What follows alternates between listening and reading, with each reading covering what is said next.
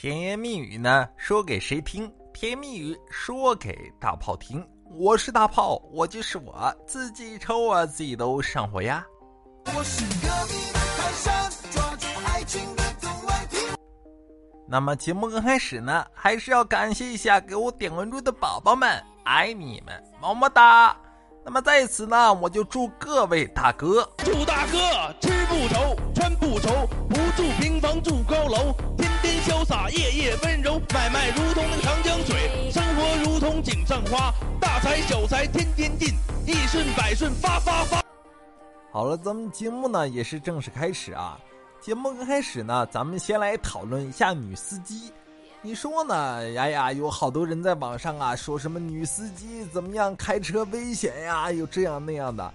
其实呢，那只是对于个别人，对吧？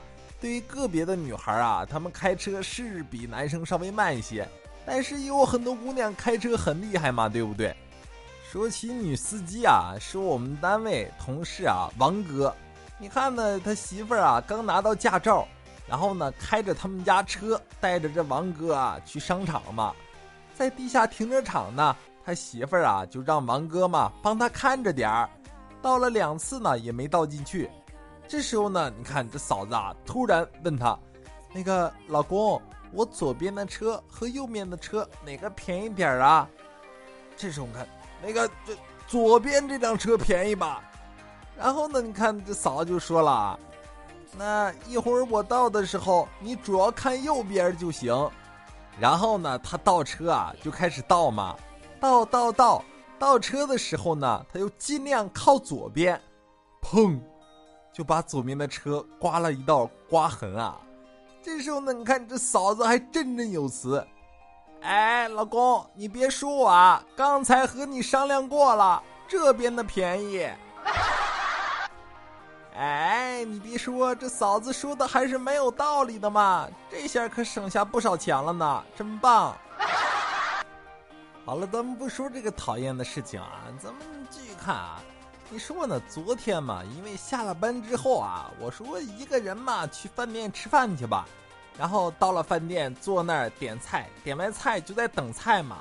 有个大爷啊在旁边嚷道：“服务员，四号桌的麻婆豆腐给我退了。”这时候服务员说道：“好的，给您退了。”没过几分钟啊，这大爷又嚷道：“服务员，四号桌的油焖大虾给我退了。”然后呢，服务员啊对着耳麦说了两句，过来歉意的说道：“不好意思哦，大爷，已经下锅了，没办法退哦。”这时候这大爷就说道：“那退不了就上来吧。”过了一会儿啊，这服务员又满脸通红的回来了。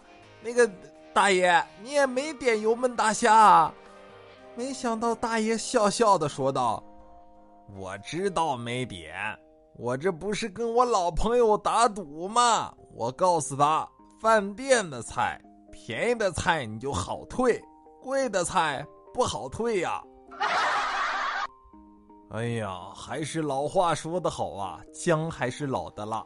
大爷就是大爷，你看老是说大实话。得嘞，你赢了。那也是开心不断，快乐不断。好玩的段子呢，我们继续看。